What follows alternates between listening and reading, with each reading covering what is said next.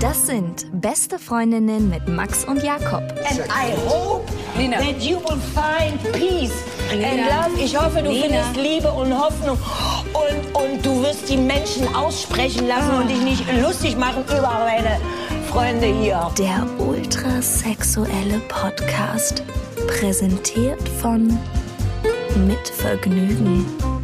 Herzlich willkommen zu Beste Freundinnen. Ach, geht schon los.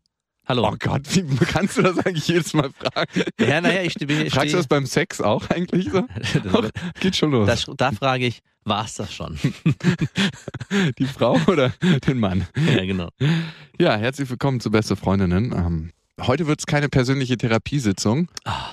Endlich mal. Eigentlich. Wir haben genug über uns geredet. Ja, irgendwann reicht das auch mit dem Selbstreflektieren. Ich finde, es muss immer so abwechselnde Phasen geben, wo man ab und zu mal über sich selber nachdenkt, aber dann auch lebt, weil wenn man immer über sich selber nachdenkt, ist man der, der in der Ecke steht und die Party beobachtet, aber nie mitfeiert. Weißt du, was ich meine? Mhm. Was denn los? Na, ich habe nur darüber nachgedacht, weil ich jetzt mal so intensiv über mich selbst nachgedacht habe. Ach so, wie du äh, in den letzten Folgen. und äh, Ich bin auch zu keinem Ergebnis gekommen. und äh, ja, ich bin noch, also ja schon, aber nicht, also so tief eingestiegen. Aber wir hatten es auch mal besprochen im Nachhinein, dass du gerade an einem Punkt bist, so in dieser diese ganze Dating-Phase, dass es für mich extrem schwer war, sich da auch wieder reinzuversetzen in diese ganze Problematik. Ja, und mich nervt's auch langsam selber das Thema. Ja, glaube ich auch. Thema Generation beziehungsunfähig nervt mich extrem. Ja, natürlich. Weil ich mir denke, ganz ehrlich, irgendwann ist auch mal gut. Das ist auch ein Großstadtphänomen, ne? Dafür identifizieren, Genau, sich, identifizieren sich halt auch alle Großstädter damit und vor allem halt auch im Zentrum der Stadt. Voll. In dörflichen Regionen heiratet man die Nachbarn. Ja, fertig. Oder dann- auch die eigene Schwester oder Cousine. Cousine ist besser. Schwester ist so nah dran. Weiß ich nicht, das ist verboten. Ja, ja. Auf jeden Fall. Äh, Da habe ich eh mal die krassesten Stories gehört. Also, oh Gott. Na, du hattest, hast ja eine Schwester. Ich meine, ich glaube für Männer äh, oder Jungs, die keine Schwester hatten, Ich glaube, die dürfen sowas die, aussprechen. ist die Illusion, dass man mit einer Schwester vielleicht doch irgendwie zumindest in der Jugend oder in der Alter. Kindphase, das darf ein öffentlich-rechtlicher Sender in einer Telenovela aufgreifen, aber, aber, nicht, wir nicht, oder was? auf gar keinen Fall. Ich sage ja nicht, dass ich, äh, aber den, dass ich das gemacht hätte oder dass ich überhaupt der Meinung bin, dass Männer oder Jungs sowas machen. Aber ich glaube, viele Männer hatten, zum, die keine Schwester haben, hatten zumindest in der Phase, wo andere Mit also ihrer Kumpels, Schwester. naja, nee, also ich zum Beispiel kennst du nicht, ich hatte einen Kumpel oder Kumpels, die hatten eine richtig extrem attraktive Schwester. Und wenn man bei denen zu Hause gechillt hat, hat war bei haben mir immer auch, insgeheim gehofft, die kommt gleich aus der Dusche raus. Genau, und äh, als dachte ich mir mal, du bist der Bruder, du hast das Glück, du siehst sie. immer. Oh Gott, oh Und dann, Gott, oh das Gott. ist aber ein total perverser Gedanke, weil das kann auf gar keinen Fall so sein. Nein, so ist es nicht. Ich habe Ja, zwei Schwestern. Nicht. Aber trotzdem war immer so, war ich so ein kleinen Zwiespalt. Vielleicht ist er doch ein Funke. auf gar keinen Ist Fall. kein Funke, also ne? bei mir nicht. Obwohl ein Kumpel mir erzählt hat, er hat einen richtig guten Freund gehabt Ja. Und der hatte das erste Mal mit seiner Schwester. Und ich dachte mir, Was? pfui. Also wirklich, und der hat mir das so normal erzählt. Und ich dachte mir, das ist doch jetzt nicht dein Ernst. Also so probeweise, ich meine, Genau, die wollten beide üben. ja genau. Und ja, das das, ist, ist- mega praktisch auch. Ja, aber es ist doch einfach mal krank. Ja, natürlich ist es krank, aber es von, wenn man es allein von der praktischen Seite sieht, Oh Gott, ey, ich kann kann, man sich da gegenseitig helfen. Also. Oh Gott. Äh, Aber diese Gedankengänge kann man wirklich, glaube ich, nur als Mann haben, wenn man keine Schwester hatte. ich denke auch. Ich glaube, sobald man eine Schwester hat, ist man von demjenigen gegenüber, in dem Fall ich, auch extrem angewidert. Auf jeden Fall. Ja, meine Lieben, ihr fragt euch wohl, äh, wo das heute hinführen wird. Äh, wir bleiben familiär. Ja, super Übergang. Als hätten wir es geplant. Elf Dinge, die wir von unserem Vater Von gelernt unserer haben. Schwester gelernt haben. Wir können ja nochmal umswitchen. Oh Gott. Da müssten wir jetzt den einen zu Wort holen und der mit seiner Schwester das erste Mal hatte. Ein paar Dinge auf der Liste wüsste ich schon abzuhaken.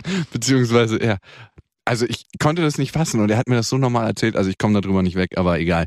Es geht heute um elf Dinge, die wir von unserem Vater gelernt haben. Und es geht heute äh, wieder um ein paar Hörerbriefe. Es sind reichlich angekommen. Ein paar werden davon behandelt werden und da sind auch ein paar coole dabei auf jeden Ja, Fall. ein paar intelligent geschriebene. Eigentlich sind die alle immer Ja, intelligent sind alle super. Ja, ja, doch, wirklich. Also es ist schön, wir freuen uns darüber. Gut, willst du anfangen? Ja, gern. Also, Du hast ja vorhin schon, wir haben vorhin schon so ein bisschen zusammengeschrieben. Ah, gibt's nicht viel. Hast du irgendwie so angedeutet. ja, ja, ähm, Äh, unsere Väter sind ja auch extrem unterschiedlich und von daher, äh, ich habe auch bei mir, es ist auch interessant, es geht ja auch immer darum, dass ich eher so eine negative Sicht auf die Dinge habe. Ich habe auch, glaube ich, zwei Punkte, die negativ sind, die ich für mich dann ins Positive ummünze. Das ist auch wieder, mh, also, aber allein schon wieder der Du bist ja Gedankengang. auch einfach so ein positiver Nee, Mensch. eben, genau, dieser Gedanken, was Negatives finden, überhaupt, erstmal was Negatives finden, was auf die Liste muss, was man sich von seinem Vater nicht abgucken will. Also ich meine, habe ich für mich rausgenommen. Egal, mein erster Punkt ist Sport. Mein, Oh, mein Vater war extrem sportlich und auch mit uns als Jungs. Ich hatte, habe ja einen Bruder. Wir waren Tennis spielen, Fußball spielen, Badminton, Squash, alles und auch Schwimmen regelmäßig. Also er hat ganz viel Sport mit uns gemacht als Jungs. Und ich glaube auch extrem wichtig. ein extrem cooler Punkt, aber auch ein extrem langweiliger. Ja, sag ich ja. Ich habe meine Punkte sind mega langweilig. Aber du als das Thema haben, Vaterfigur, Ja, ich ja, weiß nicht, ich habe irgendwie. ein Vaterkomplex. Meinst du, ich habe einen Vater? Nein, du hast einen extrem starken Vater, deswegen verstehe ich auch nicht. Das Thema Vater kommt bei dir auch sehr oft vor, auch in privaten Gesprächen. Wirklich? Ja, Mhm. ich rede einfach öfters mal mit ihm. Wahrscheinlich ist es das, ich Wir nicht. haben ja auch eine freundschaftliche ja, Verbindung. die habe ich nicht. Das ist aber auch Scheidungskind-Phänomen, glaube ich. Ja, dass der Vater irgendwann der Kumpel wird und nicht mehr der Mhm. Vater ist. Ja, kann gut sein, dass das bei Scheidungskindern so ist. Punkt zwei. Mein Vater, der haut immer so ein paar Binsenweisheiten raus. Und äh, eine ist auf jeden Fall, wer angibt, hat mehr vom Leben. Mhm. Also, und damit hat er auch ein bisschen recht. Also man muss ab und zu mal ein bisschen dicker auffahren, glaube ich. Also jetzt nicht so materiell gesehen, dass man mit einem dicken Auto ankommt oder so. Aber wenn man sich irgendwo bewirbt oder so, ist es nicht schlecht, mal fünf oder zehn Prozent raufzulegen von dem, was man eigentlich ist. Und wahrscheinlich auch bei Frauen nicht schlecht. Zumindest, wenn es ehrlich wirkt. Ja, unterschwellig. Also Ja, ja, genau. ich glaube, bei Frauen so, auch gerade bei ersten Dates, kommt es nie gut, so Schon. einen auf dicke Hose zu machen. Den langen Lulatsch rauszuholen. Das kommt schon gut. Einfach aus der Toilette raus und oh, sorry, habe ich vergessen zuzumachen. So richtig pack auf den Tisch. Im Restaurant. Nee, aber ich äh, war schon immer Generation Facebook. Der oder was? Also er ist ja bei Facebook davon mal abgesehen. Aber das, was Facebook eigentlich macht im Kern, und das ist fünf oder zehn oder 15, bei manchen denke ich sogar manchmal 50 Prozent, mehr raufzupacken von dem, wie das Leben eigentlich in Wirklichkeit aussieht. Ja. Weil man packt ja bei Facebook nicht unbedingt seine schäbigsten Momente rein. Ich würde es gerne mal Fakebook oder Failbook, ein Failbook rausbringen. ich glaube, es gibt auch ein Failbook. Wirklich? Ja, irgend sowas in der Richtung. also nur die Momente, wo man am Scheitern ist. Ja. Zusammenfassend. Das wäre auch so mutig. Also, Ja, wer macht also das denn schon? ein, ein Freund von mir damals wollte ähm, regelmäßig seinen Stuhlgang bei Facebook posten Oh und auch seine Erfahrung mit dem. Also wie er, wie das sich angefühlt hat und was er morgens damit so ein, so ein Tagebuch führen. Mhm. Fand ich eigentlich einen interessanten Gedanken, aber ich glaube nicht, dass man es hätte. Es wäre ziemlich schnell weg gewesen, glaube ich. Ja, denke ich auch. Und das ist auch eine krasse Männeridee irgendwie, komischerweise. okay, Punkt drei. Ich habe nur langweilige Dinge. Ja, hau raus. Ähm, also mein, ja, mein Vater war sehr handwerklich und hat mir das auch, Finde ich extrem wichtig. ja, als Mann sollte man das auch sein. Was meinst du, wie krass das bei Frauen ankommt? Ja, ja. Wenn du da mal eine schöne Bohrmaschine in die Wand Obwohl hauen ich kannst. Bohren hasse. Ich hasse Bohren. Ich mag es nicht wegen der Ja, Lautstärke. Leute, es ist so laut und es vibriert und die, die Löcher, ich, ich hasse es. Es ist wie die, ich weiß nicht warum, ich kann es, aber ich hasse es. ja, Bohren ist jetzt auch nicht meine Präferenz. Holzarbeiten sind meine Ja, Präferenz. na klar. Ich glaube aber, jeder liebt Holzarbeiten. Ja. Aber das kommt extrem attraktiv bei Frauen. Und wenn Frauen das können, finde ich das auch ganz geil, komischerweise. Ja, stimmt. Wenn die nicht so hilflos sind vor allem. Also, und sich was beibringen lassen, das ist auch wichtig. Ich habe ja eine Bekannte, die ist auf jeden Fall in Holzarbeiten besser, die ist gelernte Tischlerin. Und die sieht nicht so super geil aus, aber dadurch, dass sie so wahnsinnig geschickt mit ihren Händen ist, denke ich mir jedes Mal, ja, vielleicht ist das doch eine ganz attraktive Frau. Aber dann, wenn sie dann die 12-Euro-Paletten wieder alleine irgendwie hochträgt, dann ich, Ja, es ist so ein ständiger Zwiespalt, ne? Wenn man so, so eine Frau sieht. man könnte mit seinem besten Kumpel Es ist immer verheiratet so, sein. immer so, oh geil, guck mal, wie die hier. Und dann auf einmal siehst du so Pack anpacken von hinten und denkst so, Ah, doch nicht. doch nicht. Und dann ist man so hin und her gerissen. Vielleicht ist es auch eine gewisse Angst, die man dann hat, aber was weiß ich. Okay, Punkt 4. Du merkst, wir rattern heute richtig Ja, schnell. ja, wir müssen zu den Leserbriefen. Auf jeden Fall. Der so rettende viele. Anker. Okay, alles, was du dir vorstellen kannst, kannst du auch werden. Oh, wow, das ist ein schöner Gedanke. Den hätte ich auch gern gehabt. Den hat er mir nicht so richtig offiziell vermittelt. Er hat mir das nie so gesagt, aber er hat es mir implizit vermittelt. Das darf man auch nicht sagen. Das ist eine Sache, die muss man, Das macht extrem viel Druck. die muss man spüren. Ja. Also, du bist mein Sohn und du kannst alles im Prinzip, aber es nicht aussprechen. Ich glaube, er hat es mir eher beigebracht, dadurch, dass er es mir vorgelebt Genau, hat auf ja. einer gewissen Ebene. Oder so halt, ne?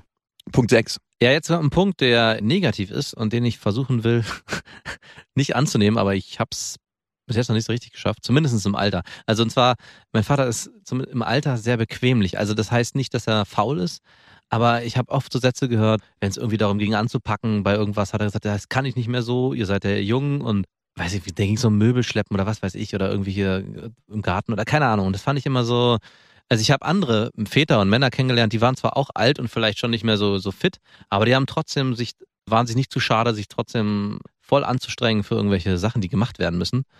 Und das macht auch was mit den Kindern dann in dem Moment. Also vor allem mit Jungs in dem Fall. Dann zu sehen, guck mal, der alte Mann, der alte Herr schafft es immer noch, noch immer noch so, obwohl er schon so viele Jahre auf dem Buckel hat und man selber fühlt sich dann auch angespornt. Im Gegensatz zu dem Bequemlichen fühlt man sich eher so, hä, warum soll ich dann, wenn du nicht willst? Ja, damit sprichst du einen wichtigen Punkt an. Ich glaube, Motivation ist was, was in der Familie Ja. vermittelt wird. Also total. Und gerade auch durch eine Vaterfigur. Absolut. Ja, sehe ich den Punkt. Definitiv. Okay, Punkt 7. Okay, ich nenne auch mal einen negativen Punkt und der macht mir auch manchmal ein bisschen Druck. Ähm, solange besser möglich ist, ist gut nicht gut genug. Man merkt schon, dass dein Vater auf jeden Fall sehr ehrgeizig war im Leben und immer noch ist. Findest du, so wirkt er? Ja, also zumindest aus deinen Erzählungen. Mhm. Ich glaube, das ist was, was er mir nicht so ganz offiziell vermittelt, aber ich merke es immer, wenn ich ihm irgendwas erzähle und wir über Sachen reden, dann hat er immer noch so einen kleinen Verbesserungsvorschlag. Das klemmt er sich mittlerweile, weil er weiß, dass ich das hasse und man will ja einfach auch mal so erzählen und so. Und er merkt auch einfach, das tut unserer Beziehung nicht so gut. Vor allem musst du ja immer dann als Vater dem Ganzen noch deinen Stempel aufdrücken. So, jo, hast du ganz gut gemacht, aber es ginge noch ein bisschen besser, wenn man das so und so macht. Und ob, ob das dann wirklich der Fall ist, wir arbeiten ja auch in unterschiedlichen Bereichen, ist immer noch mal so dahingestellt. Aber dieses Gefühl vermittelt zu bekommen. Und das schafft für mich als Sohn in manchen Punkten so ein bisschen so, ganz perfekt kriegt man es eh nicht hin. Aber du bist schon sehr perfektionistisch. Denke ich schon. Also, ja, aber trotzdem dieses Gefühl bleibt. Hat eigentlich dein Vater mit dir ein Aufklärungsgespräch geführt? Oder wer war Was das? für ein Aufklärungsgefühl. Naja, wie es funktioniert. Oh Gott, ey, das muss ich mir leider mal früher anhören. Der hat ja dann Freundinnen gehabt bei sich drüben. Ja. Und ähm, Und durftest du zugucken. Gott, wir sind wieder bei dem Schwesternniveau ne, Ja, ja. vom Anfang. Nee, ich, ich durfte zuhören. Ich habe dann relativ früh so einen MP3-Player mir geholt Ja. mit so einem recht abschließenden Kopfmuscheln und dann habe ich das nicht mehr hören müssen. Ey, die haben auch immer gestöhnt, die Frauen. Das war also wirklich abartig. Und wenn du aber gesehen hast, wie die ausgesehen haben, ne? also es äh, waren jetzt keine unattraktiven Frauen, aber keine Frauen, die du, sag ich mal, als 16, 17, 18-jähriger junger Mann attraktiv fändest. Ja. Und das war wirklich ein Gruselkabinett für mich innerlich, Na auf jeden klar. Fall. Also auch, auch bei Scheidungskindern ist äh, Sex der Eltern nichts Schönes. nee, auf jeden Fall. Oder Sex mit neuen, wechselnden Partnern. Auf jeden Fall ist das was nicht Schönes. Wurde ich aufgeklärt? Nee. Ich Die- auch nicht. Also, Also nicht von meinen Eltern. Also da gab es mal irgendwie so eine wir Situation. sind Generation Porno, Mann. Ja, ja, eben. Nee, nee, wir noch nicht. Das darfst du nicht vergessen. Wir waren nicht Generation Porno. Weiß ich nicht. Doch, doch. Also ich, ich erinnere mich gut dran. ich hatte keine Porno. Du warst Generation Video VHS Porno. Äh, Nicht mal das, das waren äh, ganz, am Anfang waren es ganz die Kataloge meiner Mutter und da gab es so eine Dessous und äh, Oh Gott, oh. Bilderabteilung. Undenkbar heute. Ja, wirklich. Und damit hat man, aber ich habe viele gehört, die das damit gemacht haben, damit in den Keller, zack, und das hatte völlig ausgereicht. Und es war schon gut, wenn man sowas Versuch hatte. das heute mal. nee, keine Chance. Und ich meine, äh, dann Das bemerkt man auch nicht mal mehr. auch so diese Sache, wie, wie macht man es mit einer Frau richtig oder so? Oder also das gibt's ja eigentlich gar nicht. Das Gespräch Doch, von Eltern. mein Vater hat das mal probiert, habe ich gemerkt. Aber ich war so schambelastet. Na klar ist man ja auch. Aber es ist irgendwie auch schade, weil man wird, es wird einem extrem viel genommen. Also man will es natürlich nicht mit den eigenen Eltern haben, aber äh, wenn die einem so ein paar Tipps geben könnten, wenn man es zulassen könnte als äh, So, Jakob, so leckst du eine Frau genau richtig. schambehafteter Jugendlicher, dann würde einem auf jeden Fall Stell dir mal deinen Vater vor, der, der zeigt, wie man so die Schamlippen auseinander macht und dann so richtig mit der Zunge da reingeht. Ein skurriles Bild. Und an was für einem Obststück äh, macht er das vor? äh, ähm, Mama, kommst du mal kurz? Ich hatte eine Freundin, da war der Papa äh, Frauenarzt und ich, der hat auch die Mutter untersucht, das ist klar. und die, oh nee. Nee, habe ich gefragt, Ja. ob er die Tochter untersucht hat immer. Und sie meinte, sie geht nicht zu ihrem Vater. Nee, ist doch. Ja. Was man auch verstehen kann. Obwohl es für den Vater wahrscheinlich nicht mehr schlimm wäre. Ich glaube, für den Vater ist ein relativ krasser Routineeingriff. Ja, eben. Aber für die Tochter ist es nicht so schön. Nee. Ey, wo, wo landen wir heute eigentlich hier? wo, wo sind wir hier eigentlich? Das ist wirklich, Ja, ich versuche ein bisschen von diesem äh, äußerst spannenden Thema wegzudriften. ich merke schon, Punkt 8.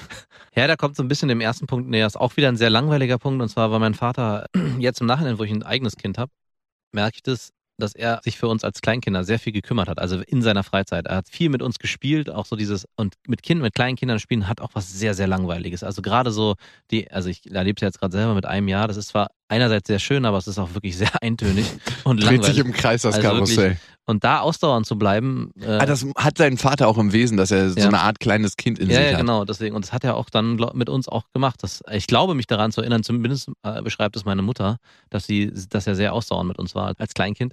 Ja, das versuche ich auch zu uns ging aber richtig. Aber das ist eine Sache, die ich glaube ich auch im Nachhinein noch nachwirkt. Aber es, Inwiefern?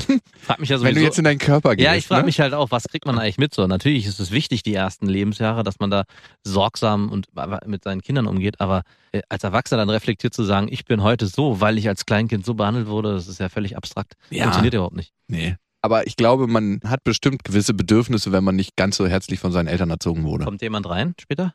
Nee. Wenn du hier oberkörperfrei sitzt, dann ziehe ich mir jetzt die Hose aus. Sollte man vielleicht sagen, es sind hier 112 Grad im Studio und wir sitzen hier halb nackt. Super, man hat auch gerade den Gürtel gehört und man Ja. weiß, dass es kein Fake ist. Bist, bist du denn ein Oberkörperschwitzer oder ein untenrum Schwitzer? Ähm, ich schwitze an ein paar Stellen. Also ich schwitze so, also relativ unter den Achseln natürlich, so eine Standardstelle. Ja, klar. Dann auf der Oberlippe, wenn ich einen Schnauzer trage, dann Ja. so ein bisschen, also ich trage ja nie wirklich einen Schnauzer, aber so einen angedeuteten. Dann so auf der Oberlippe und eine Stelle zwischen, äh, Ja, genau. ja, Deswegen habe ich mir die Hose ausgezogen, weil ich bin auch an den Beinen, also da ist Ja. es echt immer, also, ich meine eigentlich eine andere Stelle, aber. ja, auch egal. dazwischen halt. Ja, genau, da schwitze ich immer und sonst geht's eigentlich. Aber ich bin auch nicht so ein krasser Schwitzer, wie du vielleicht schon festgestellt hast. Weiß ich nicht. Da gehen wir nicht hin nach der Geschwistergeschichte. nee, es geht zu weit. Hast du eigentlich schon mal, äh, hast du schon mal gedacht, du wärst schwul? Ich habe schon mal drüber nachgedacht, ob es sein könnte, dass ich schwul wäre. Und zwar, wann war das? Ist gar nicht so lange her, so vor vier, fünf Jahren. Was? So la was? Ja, wirklich. Weil ich dachte mir, oh Gott, ey, da hat mir eine Weile Sex mit Frauen überhaupt keinen Spaß gemacht. Aus unerklärlichen Oh Gründen. Ich weiß nicht, woran es lag. Und dann dachte ich mir, ey, bist du vielleicht schwul? Und dann habe ich mir mal so Pornobilder von Schwulen angeguckt Ähm. und meinte so, dachte mir so, ja, aber das macht dich überhaupt nicht an. aber vielleicht wäre das auch nicht der Test gewesen. Nee. Ich habe einmal in meinem Leben einen Mann geküsst, da hatte ich dir ja mal erzählt, Ja. ne, aus, aus äh, welchen Gründen war, ach sehr genau, das war, weil wir halt ähm, so ein Vierer gespannt waren Ja. und das waren zwei Frauen und äh, ich und ein Kumpel. Das wäre nicht weiterführend gewesen, wenn wir das unterbunden hätten. Und es war krass unangenehm einfach nur. Piekig und ähm, Aber vier Jahre, das ist ja, ist ja gerade jetzt erst um die Ecke gewesen. Also, ja, lass es vielleicht sechs sein. also bei mir so. war es vielleicht mal so 18 oder so in, in dieser Zeit, so dass oder wenn man lange, da dachte Ja, ich auch, so, sorry, du hast mich gefragt. ja, ist ja auch kein Problem, aber ich hätte nicht gedacht, dass es so nah dran ist. War ich, denn Ich da, weiß, du warst doch schon in meinem Leben, ja. war ich da auf Beuteschema? Ja, voll. Nein, Mann. Oh Gott, oh Gott, oh Gott. Ja, Aber ich muss auch sagen, vor, weiß ich nicht, vor fünf oder sechs Jahren, wenn ich mir da Pornos angeguckt hätte von Schwulen, das hätte mich noch krass angewidert und ich hätte es nicht gucken können. So schlimm wäre es gewesen. Und mittlerweile, es macht es auch gar nichts mehr mit mir. Also es ist nicht so, dass ich da. ich habe mir noch nie, ich habe mir nur die Bilder ja, angeguckt. oder Bilder halt, ja, schon. meine ich. Nee, Pornos ist, ich weiß nicht, vielleicht müsste ich es mal probieren. Aber so Bilder macht Hm. auch nichts mit mir. Früher dachte ich schon so, oh nee, ey, dieses typische, diese typische Aversion, die ja gerade Männer und auch Jungs haben, wenn sie andere nackte Männer, äh, nee, äh, muss nicht sein. Ja, ja, diese Anti-Haltung, die Genau. Und, äh, ist auch ein bisschen künstlich aufgelegt. ja, natürlich. Gerade die sind's, ne? Diese, die Homophoben, die wollen, die wollen mal richtig. Grüße an. Du weißt, wen ich meine. Wir Ah haben ja, ach ja, ja. einen Kumpel, der ist sehr homophob und äh, ist immer die Frage, was ist mit dem los? So, wir haben noch drei Punkte. Punkt neun ist es. Du kommst alleine und du gehst alleine. Und klar kommt man aus der Mutter raus und im Idealfall hält einem die Frau später die Hand, wenn man stirbt oder die Enkelkinder oder wer auch immer. Aber irgendwie hat er schon recht, mein Vater. Und ich weiß nicht, was ganz, ganz im Kern dieses Satzes steckt, aber vielleicht der Einzige, auf den du dich wirklich verlassen kannst, bist du selber. So einsam und isoliert es klingt, aber irgendwie stimmt es auch. Ja, ich glaube, das lebt auch jedermann in gewisser Weise immer. In jeder Zeit seines Lebens, glaube ich. Ja, und manchmal spürt man das durch, finde ich. Und in den Momenten kommt drauf an, in welcher Verfassung ich bin, aber manchmal fühle ich mich da schon ein bisschen einsam. Wenn ich genau das merke. Aber wenn ich in einer guten Verfassung bin, dann denke ich mir so, jo, stimmt. Und das ist vielleicht auch gut und richtig so. Mhm. Kommst alleine und du gehst alleine. Clint Eastwood. Nummer 10. Hast du noch was? Oder soll ich die Kanone hier mal leer ballern? Nee, aber ich, ich weiß nicht, wie ich darauf komme, aber äh, als du kommen gesagt hast, hast du ja echt schon mal darüber Gedanken gemacht, über den ganzen Geburtsprozess, wenn man den rückwärts betrachtet, Dann ist es eigentlich. wie pervers der eigentlich ist. Hatten wir das schon mal? Kann Nein, hatten wir noch nicht. Aber wie meinst du das? Naja, ein Baby wird von dem Scheide einer Frau aufgesaugt, im Körper absorbiert, bis es nur noch irgendein Spermium ist, was zurück in den und vom Penis dann aufgesaugt wird. und wenn man sich diesen, also wenn man sich das vor- Ey, wie rückwärts, kommst du keine darauf? Ahnung, ich habe es irgendwann, keine Ahnung, habe ich irgendwann mal Das gelesen. ist geil für ein Musikvideo, finde ich. Ja, und ja, aber es ist echt wirklich, wenn man sich auch so dieser ganze Prozess ist, am Ende der Schwanz zieht sozusagen den letzten Lebenstropfen aus der Frau und Aber es macht voll Sinn eigentlich. Ja. Aber ich finde eh, wenn du dir alle Prozesse auf der Welt anguckst, ist immer, man wird geboren, scheißt in die Windel, kurz vorm Sterben scheißt man eigentlich auch in die Windel. Also es ist immer alles so ein, so ein, so ein stetiger Kreis. Das ist jetzt auch keine König der Löwen Lebensweisheit, aber Ja. du weißt, was ich meine. Darum passt das auch, wenn man mal ein bisschen, na gut, man sollte jetzt nicht den Rüssel irgendwo reinstecken und das Kind wieder raussaugen, Nee. aber interessantes Bild, was du mir da in den Kopf gemalt hat. ich hoffe, ich hoffe, es begleitet euch noch ein bisschen, dieses äh, von Max gezeichnete Bild mit dem Füller. Und Punkt 11 ist, und das ähm, hat mich mein Vater erst kürzlich gefragt und danach richte ich auch so ein bisschen mein berufliches Tun aus, also ganz neu jetzt. ähm, und ich finde, das ist eine wichtige Frage. Wer willst du gewesen sein? Mhm. Ja, weil ich meine, wenn man sich mal anguckt, womit man sich, ich, dich mal ausgenommen, du bringst ja schon viel Gutes in die Welt, aber womit man so seinen Lebensalltag verbringt und was man so macht, also da kann ich mich auf jeden Fall noch steigern und da will ich auch mehr mein Handeln nach ausrichten. Das kann dann auch irgendwann richtig einholen. An dem Punkt, wo du es merkst, du kannst das nicht mehr äh, beeinflussen. Also vielleicht, kann, es gibt, glaube ich, lange Zeit noch eine Möglichkeit zu sagen, okay, ich rücke ja nochmal das Ruder rum und mach was anderes, weil alles, was bisher war, war nicht so wirklich sinnvoll. Aber so 25 Jahre Stock Market Ja, Exchange, genau. Da wird schwierig. Ja, oder auch einfach, dass man sagt, irgendwie, irgendwie habe ich aus meinem Leben nicht all das rausgeholt, was hätte sein können. Ich habe ganz viel Zeit verschwendet mit, was weiß ich, Zocken zum Beispiel, was ich ja mache. Also von daher, nee, ich meine nur, ja, es ist so oder so, aber vielleicht, wenn man dann irgendwann 50 ist und merkt, so verdammt, ich hätte vielleicht in der Zeit sinnvoll, dann auf einmal kann man nicht mehr aus der Nummer raus. Ja, ich nehme da mal diesen Selbstoptimierungswahn ein bisschen raus, weil ich finde, man muss auch gucken, wofür ist das Leben da? Um zu arbeiten und sich damit die Freizeit zu finanzieren oder ähm, einfach nur um möglichst viel Freizeit zu haben und Ja. zu chillen und mit Freunden abzuhängen. Das muss jeder, finde ich, für sich entscheiden. Und ich glaube, dieser Fokus, der ändert sich auf jeden Fall im Laufe des Lebens. Also ich habe gemerkt, so bis ich 25 war, hatte ich eigentlich nur Bock, ja, eine coole Zeit mit meinen Freunden zu Ja. haben und beruflich so ein, ein, halbwegs das zu machen, was mir Spaß macht.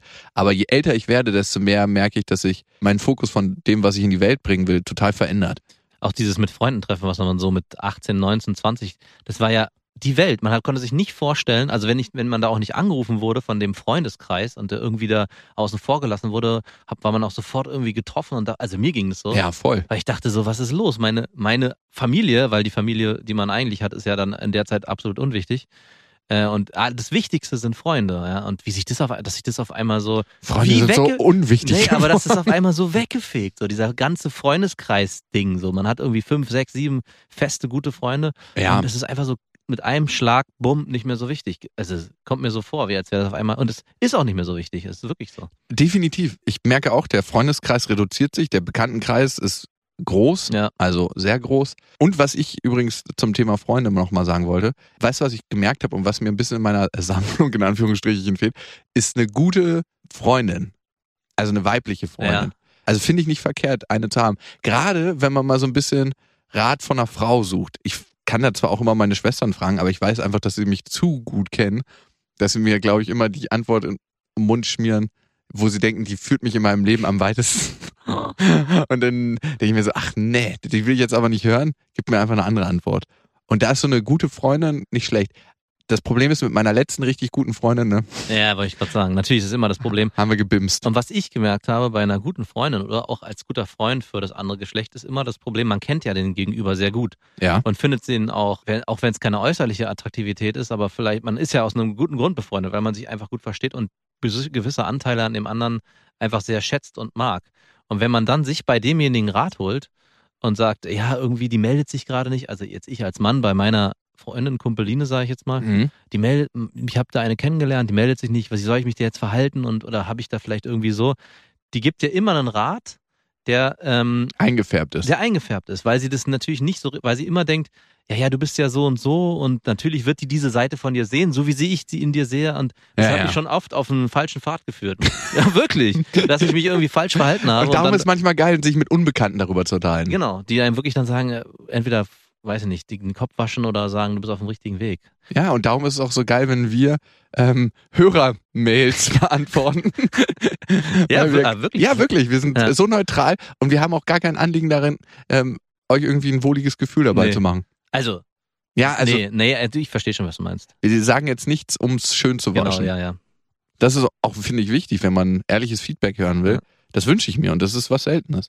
Und dann gibt es jetzt ein paar Hörermails. Prupp, prupp. Wir haben extrem viele Mails gekriegt von Frauen mit dem Anfangsbuchstaben L. Die erste ist Lea und die wollte erstmal mein Gewissen entlasten. Die meinte, Frauen merken das ganz genau, wenn der Mann so rumschlawenzelt und das Thema Beziehung nicht anspricht, dass er keinen Bock auf eine Beziehung hat und ich soll mir da überhaupt gar keine Sorgen machen, falls ich das mal nicht anspreche.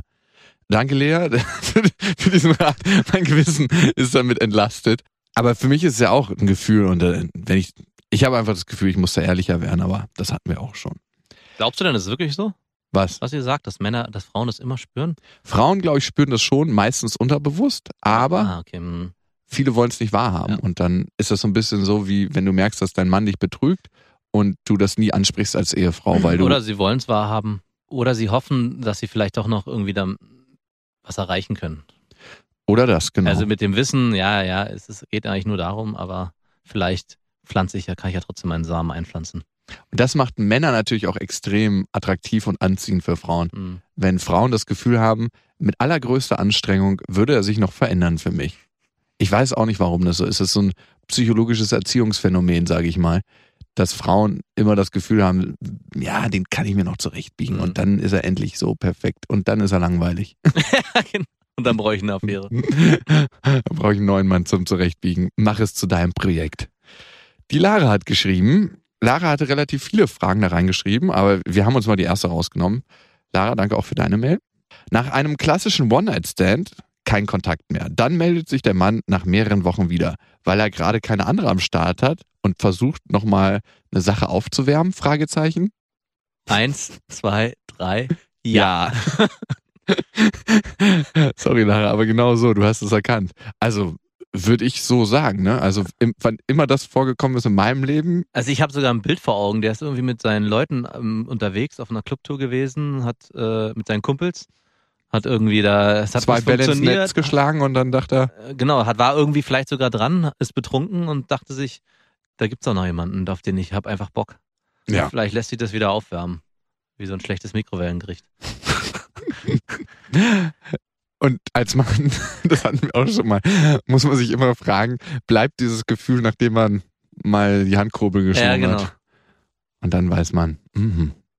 Also ich würde es definitiv so sagen. Und du musst dir dann einfach überlegen, hast du auch Bock auf den Mann und einfach nur auf Sex mit dem oder nicht und dann lassen. Also ich merke immer, wenn ich so Aufwärmaffären habe und die Frauen sagen dann sofort so nach einer Minute, ja klar, lass uns treffen, dann ist auch bei mir wieder so, "Hm, ist es wirklich jetzt das Richtige? weißt du, was ich meine? Ja, dann bist du aber nicht notgeil genug gewesen. Ja, aber es gibt ja auch, es gibt so Aufwärmaffären, wo man einfach weiß, man hatte den besten Sex der Welt, also Ja. richtig geilen Sex und dann gab's so, naja, ich sag mal so Notfälle, Ja. wo es eine schöne, attraktive Frau war, aber irgendwie hat das nie alles so richtig gestimmt. Ich guck da mal an meiner Kramkiste, was da noch so drin ist. Ich hab da es was gibt ja wirklich Passendes. Männer, die so richtig ellenlange Listen in ihrem Handy haben und die dann einfach durchgehen und auch immer so die gleichen SMS oder WhatsApp-Nachrichten verschicken. Das mache ich nicht. Nein, nein. Es ist individuell spezifisch, nein. So. Dann hat eine andere Lara noch geschrieben, Sex mit dem besten Freund hatte sie noch nie in den Podcasts entdeckt. Sie hört übrigens über Spotify zu. Äh, super, Lara. Ähm, Ist es jetzt elitärer, wenn man. nein, weiß ich nicht. Achso. Also, pff, ist gar Ich nicht. dachte gerade, weil Auch über also- iTunes, Spotify oder egal. über Soundcloud. Also uns ist das wurscht. Was Sex hältst mit dem besten Freund. Es hat was wahnsinnig Vertrautes, das kann ich dir auf jeden Fall sagen. Ja. Also mit der besten Freundin war es bei mir. Äh, Hattest du schon mal mit deinem besten Freund Sex? ja. Das war auch wahnsinnig vertraut. So unvertraut wie vertraut. so zornig. Ich stelle mir sowieso, wenn man so mit spontan schwul wird, also wenn man so irgendwie in so einer, so, so einer, weiß ich nicht, man ist irgendwie in einer, man diskutiert, streitet sich auf einmal, auf einmal gibt's eine Schlägerei Und dann der Brokeback Mountain Move. Sieht, genau, man sieht sich auf dem Gras irgendwie und auf einmal bam, reißt er die und zack ist der eine, also so stelle ich mir so spontan. Und stell mal vor, wenn die Freundinnen einen beobachten und sehen, man, man streitet sich zuerst am Grill und dann merkt man, wie so leicht die Hände, dann rangelt man sich und die so, ach, die schon wieder. Und das nächste Bild, was die vor Augen haben, ist wieder einer, der hinten dran ist und dem immer so auf die Wirbelsäule hinten schlägt. Ja, und auch der Bleide bluten und haben so diese klassische Filmnarbe über, den, Also über der Augenbraue. Wie Martial Arts, Ja. Nackt. Ja. Okay, gut. Jetzt kann ich mir das vorstellen, wie äh, Sex unter besten Freunden ist. Lara, ich hoffe, dieses Bild hat dir weitergeholfen. Aber äh, prinzipiell halte ich äh, Sex unter Freunden für schwierig. Vor allem mit dem besten Freund. Es ist sowieso, also gerade der beste Freund ist wirklich so eine. Ja, will man das antasten? Ja, und also das ist ja immer die Frage, gibt es das überhaupt? Und wenn es das gibt, ist es so ein heiliges Ding. Also es gibt immer die Frage, entweder erhält man diesen heiligen, Ja. diese, heilige Sache, die man da geschaffen hat. Und schafft sich für immer Notgroschen. Oder es ist wirklich der beste Mensch, mit dem man auskommt und irgendwann sagt man, okay, alles klar, wir müssen zusammenkommen, wir gründen eine Familie und werden alt und zu- zusammen glücklich. Könnte ja auch passieren, ne? Auf jeden Fall. Ich frage mich, äh, die, der, richtig die schwerste Phase einer besten Freundschaft von Mann und Frau ist sowieso, wenn einer von beiden einen ernsten Part, einen Partner hat, mit dem man es ernst meint und der wird immer was gegen diese Beziehung haben, zumindest am Anfang. ja, auf jeden Fall. Ich glaube auch speziell von weiblicher Seite. Natürlich, weil diese Innigkeit, Diese emotionale da es gar Innigkeit. keine, gar keine, genau, diese emotionale Innigkeit, die man dann mit dem besten Freund oder in dem Fall besten Freund hat, die hat für die, für die, für die Freundin, Es ist eine Konkurrenz. ja, und da hat Keine keine, keine. Rechtfertigung, gibt überhaupt gar keinen Grund, warum mit ihr und nicht mit, mit mir. Weil ich mit dir nicht so gut reden ja, kann. Bumm, und das Thema ist da. Schön ehrlich mal. bleiben bei diesen Gesprächen. Kann ich nur Schön. immer ehrlich sagen. Ja, mit der kann ich einfach richtig gut reden. Besser als mit dir. Das ist das einzige Rezept. würdest du sagen, deine Freundin versteht dich? Ja. 100 Prozent? Ja, ja, versteht mich. Aber sie ist auch zum Beispiel auf uns nicht eifersüchtig, aber sie fragt Ja, sich. gut. Nee, aber sie fragt sich schon, warum treffen wir uns so oft und quatschen miteinander. Was wir ja auch machen.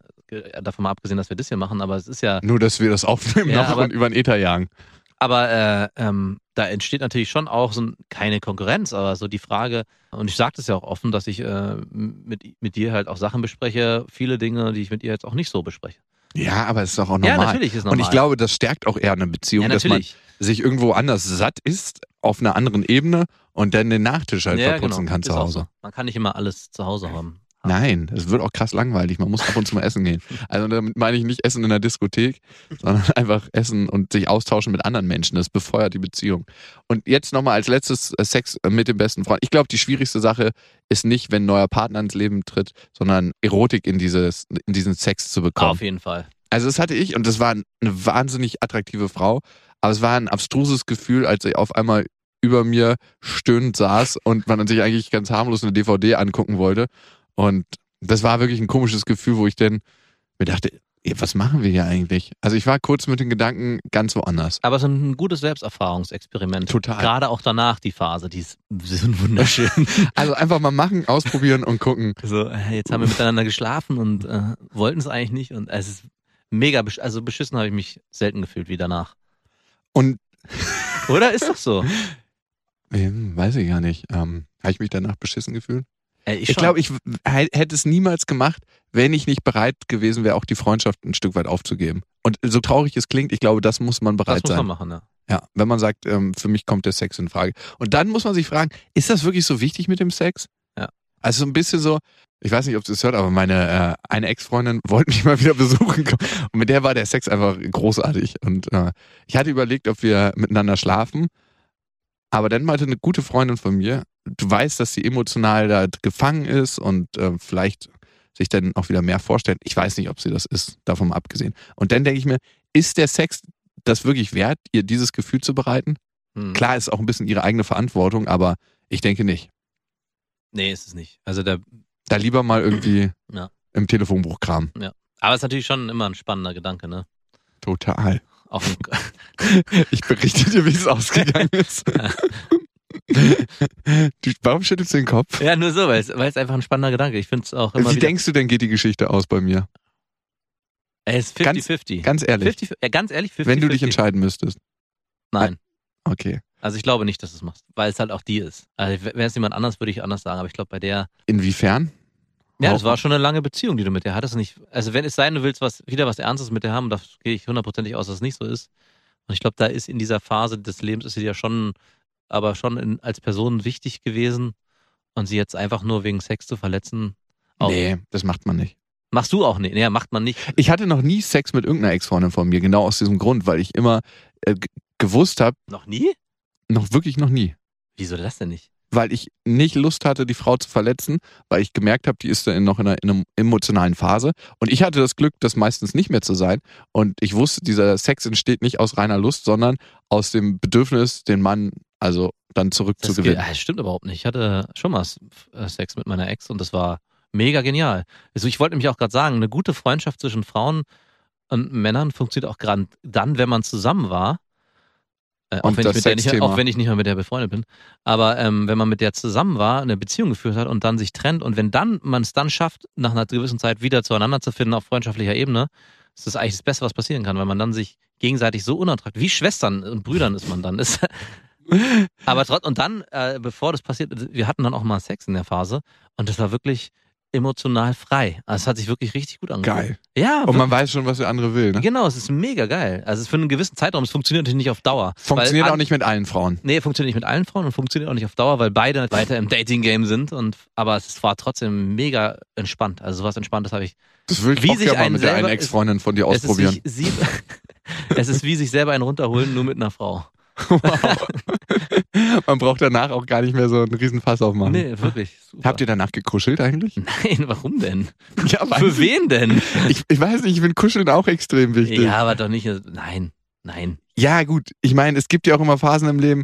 Ich- da funktioniert das nicht, wenn man Ja- in so einer emotional bedürftigen Phase ist. Ja, und ich, ja, und ich weiß auch, wenn man jetzt ähm, richtig viel kuschelt als Mann, dann hat man irgendwann auch die Schnauze voll und will einfach nur alleine für sich schlafen.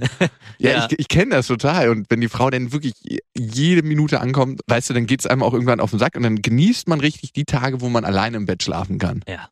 Aber du weißt ja immer, wie das ist, ne? Ob der Kühlschrank leer oder voll ist Ja, und was das mit einem macht.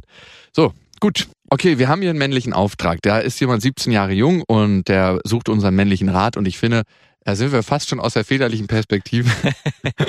Aber ey, das sind alles Fragen, die ich auch hatte früher. Ja, Ähm, und wir, äh, also die ist jetzt nicht besonders äh, kreativ, die Mail oder so, aber ich. oder irgendwie eine besondere, tolle Mail, wo ich sage, die könnte man jetzt unbedingt aufnehmen. Ich fand es aber äh, wichtig, diesen jungen Herren schon jetzt auf den richtigen Weg eins. Äh, was du glaubst, äh, sei Oder der richtige Weg. Sag mir nicht, dass es so, dass es Ja, ähnlich siehst. 100 Prozent. Ich, okay. Bevor er in diese Falle tappt. Okay, er hat ein Mädchen kennengelernt, mit dem er sich wahnsinnig viel schreibt und die verstehen sich echt gut und er weiß nicht so richtig, ob er jetzt in einer Friendzone gelandet ist oder ob das mehr ist. Sie sagt ihm immer, dass sie mit keinem anderen so gut reden kann. Schon mal ein schwieriges Zeichen. Hm. Erstes Warnsignal. Ja, du willst ja nicht mit ihr reden, sondern ihr im Zweifel mal die Zunge in den Hals stecken. Ne? Genau, mindestens. Danach geht's weiter. Also, ich halte es für sehr schwierig, wenn man am Anfang sich zu verstanden fühlt. Also ist es wichtig, dass man weiß, okay, man schwingt gut miteinander, Hm. aber man muss sich nicht jedes verdammte Problem von der Frau reinsaugen. Nee, auf keinen Fall. Und da muss man auch irgendwann als Mann einen Cut machen. Frühzeitig. Definitiv. Sonst landet man in der Friendzone. Und das Problem ist, ich weiß nicht, ob er schon drin ist. Mhm. Das Problem, was sich, glaube ich, hier ganz einfach herauskristallisiert, ist, dass sie sich nicht, sie hat schon alles bekommen von ihm, was sie haben will und braucht, braucht sich nicht mehr irgendwie emotional weiter öffnen auf oder körperlich und körperlich und auch emotional Gibst auf du mir das? Gewichte das? genau, auf einer anderen Ebene öffnen, weil sie ja von ihm die emotionale Bedürftigkeit, die sie ja anscheinend hat, äh, Mhm. befriedigt bekommt, ohne selbst was zu investieren. Also so sehe ich es zumindest. Ganz, ganz heikles Pflaster auf jeden Fall. Ja. Und das ändert sich auch mit dem Alter nicht. Es, es spielt auch keine Rolle, ob du ein 25, 30, 35, 40-jähriger Mann bist. Sobald eine Frau, ich weiß nicht, wie ich das beschreiben soll, aber wir hatten da ja das Thema Freundschaft und so schon sehr Ja. oft. Das ist ein ganz, ganz heikler Punkt, glaube ich. Mhm. Also, ich beschreibe es mal so. Wenn du mit einer Frau bist, ist eigentlich das Ideale, was du machen kannst, die so abzulenken, beziehungsweise so eine gute Zeit mit ihr zu haben, dass sie gar nicht das Bedürfnis hat, von ihren Problemen zu Genau. erzählen. Und dann habt ihr eine gute Ebene und dann merkt sie, okay, ihr habt einen Vibe zusammen und da fängt sie gar nicht an nachzudenken. Das heißt, du reißt sie aus ihrer normalen Gedankenspirale, die Frauen und Männer und vielleicht Frauen in einem höheren Maße haben, raus. Ja. Und das ist der Idealzustand. Und das machst du, indem du ähm, entweder mal ein paar coole Sachen mit ihr machst, Ja. also Erlebnisse, wo sie aus ihrem Setting gerissen ist. Ich weiß nicht, was macht man mit 17? Vielleicht mal einen Kletterpark. Kletterpark ist super. Ja. Ich, ich glaube, es ist eh gut fürs erste Date. Das Schöne am Kletterpark ist, wenn die Frau Adrenalin ausstößt, was sie machen wird, das hatte ich auch schon mal erzählt, sie, ähm, das Gehirn kann nicht unterscheiden zwischen Angst und freudig erregt. Das heißt, sie wird dich mit diesem freudig erregt in Verbindung bringen. Und die ähm, Chance, dass du aus dieser Friendzone wieder rauskommst, ist ein bisschen höher. Ja. Du schreibst jetzt hier noch so ein paar Sachen von wegen, ähm, dass äh, sie andere männliche Bekanntschaften äh, immer schon äh, frühzeitig abgeschnitten hat und denen das gesagt hat, dass die in der Friendzone sind. Du hast es wahrscheinlich auch noch nicht bei ihr angesprochen und thematisiert. Würde ich auch nicht machen. nee, würde ich auf keinen Fall machen. Auf gar keinen Fall. Also eher über, auf körperliche Signale achten und ähm, gucken, dass man das darüber hinaus findet. Und wie merkt man das bei einer Frau? Ich würde es über die spielerische probieren. Also in dem Alter kann man das gut machen. Ja. Ähm, vielleicht mal so der Klassiker auf der Wiese, ein bisschen kitzeln. Ja, abkitzeln ist immer gut. Und du merkst eigentlich relativ schnell, also ich meine, man muss jetzt nicht übergriffig werden, Nee, nee. aber man merkt eigentlich relativ schnell, ob die Frau da Bock drauf Ob hat. sie das zulässt, genau. Genau. genau Und ob sie sich wehrt, also wehren im Sinne von, ob sie sich dann auch in irgendeiner Weise anfasst oder nicht. Und wenn sie Ja. einfach nur da liegt wie ein Stock, dann würde ich es auf jeden Fall nach fünf Sekunden wieder sein lassen. Benny ist halt wirklich zu so einem emotionalen Schwamm geworden für sie, auf den sie zurück, jederzeit zurückgreifen kann. Ich stelle mir das auch wirklich vor, sie schreibt dir irgendwie, ja, es läuft gerade wieder, ich weiß nicht, was ich machen soll, mir geht schlecht. Also sie nutzt dich wahrscheinlich als ihr eigenen persönlichen Pusher, der sie aus schlechten emotionalen ähm, Mir geht scheiße, aber ich habe da noch jemand, auf den ich zurückgreifen Genau. kann. Und wenn du an dem Punkt bist, da wieder rauszukommen, beziehungsweise willst, also ich finde immer als Mann muss man oder generell als Mensch, Partner muss man immer auch auf seine eigenen Bedürfnisse und seine eigene, sein eigenes Wesen achten. Und wenn man sich irgendwann nur noch so fühlt, ich, wer hört mich eigentlich? Also die Frage wäre, kannst du ihr eigentlich auch Dinge von dir erzählen, dass es dir schlecht geht? Also gibt es da ein Wechselspiel? Ja. Und begegnet ihr euch noch auf Augenhöhe? Genau. Und das ist das eigentlich Allerwichtigste. Begegnet ihr euch auf Augenhöhe, wenn sie dir alles erzählt und du ihr vielleicht nichts erzählst? Ähm, obwohl ich der Meinung bin, man muss auch gucken, was man als Mann so erzählt. Also ja, ja, auf jeden Fall. zu viel Offenheit und Ehrlichkeit in, Nee. in den ersten Wochen ist ein schwieriges Thema. Frauen, glaube ich, versuchen auf eine andere Art und Weise das Mysterium Mann aufzuschlüsseln, als das Männer tun umgekehrt. Wichtig ist halt, dass du, dass du versuchst, einen Grad zu schaffen zwischen einem guten Zuhörer, den, den, den du dann auch irgendwann vielleicht mal in einer Beziehung oder so mimen musst. Sie muss das Potenzial in dir erkennen als Genau, guten Zuhörer, genau, aber sie- mehr auch noch nicht. Das ist ein guter Satz, sehr schön, dass du mich da nochmal unterstützt hast. Aber ähm, man darf nicht zu viel, er darf nicht zu viel geben. Und das ist ein, damit kannst du dir schon für die nächsten zehn Jahre hast du dir einen Ratschlag abgeholt. Ansonsten passiert ja das, kann das immer wieder passieren, dass du jemand wirst. Also Frauen sehen, das- ich habe das Gefühl, es gibt auch Frauen, die das sehen bei Männern, bestimmt diesen Männertyp auch finden und sich dann auch genau das immer holen bei dem. Klar, das ist ein meistens ein emotional sehr weicher Mann, Ja.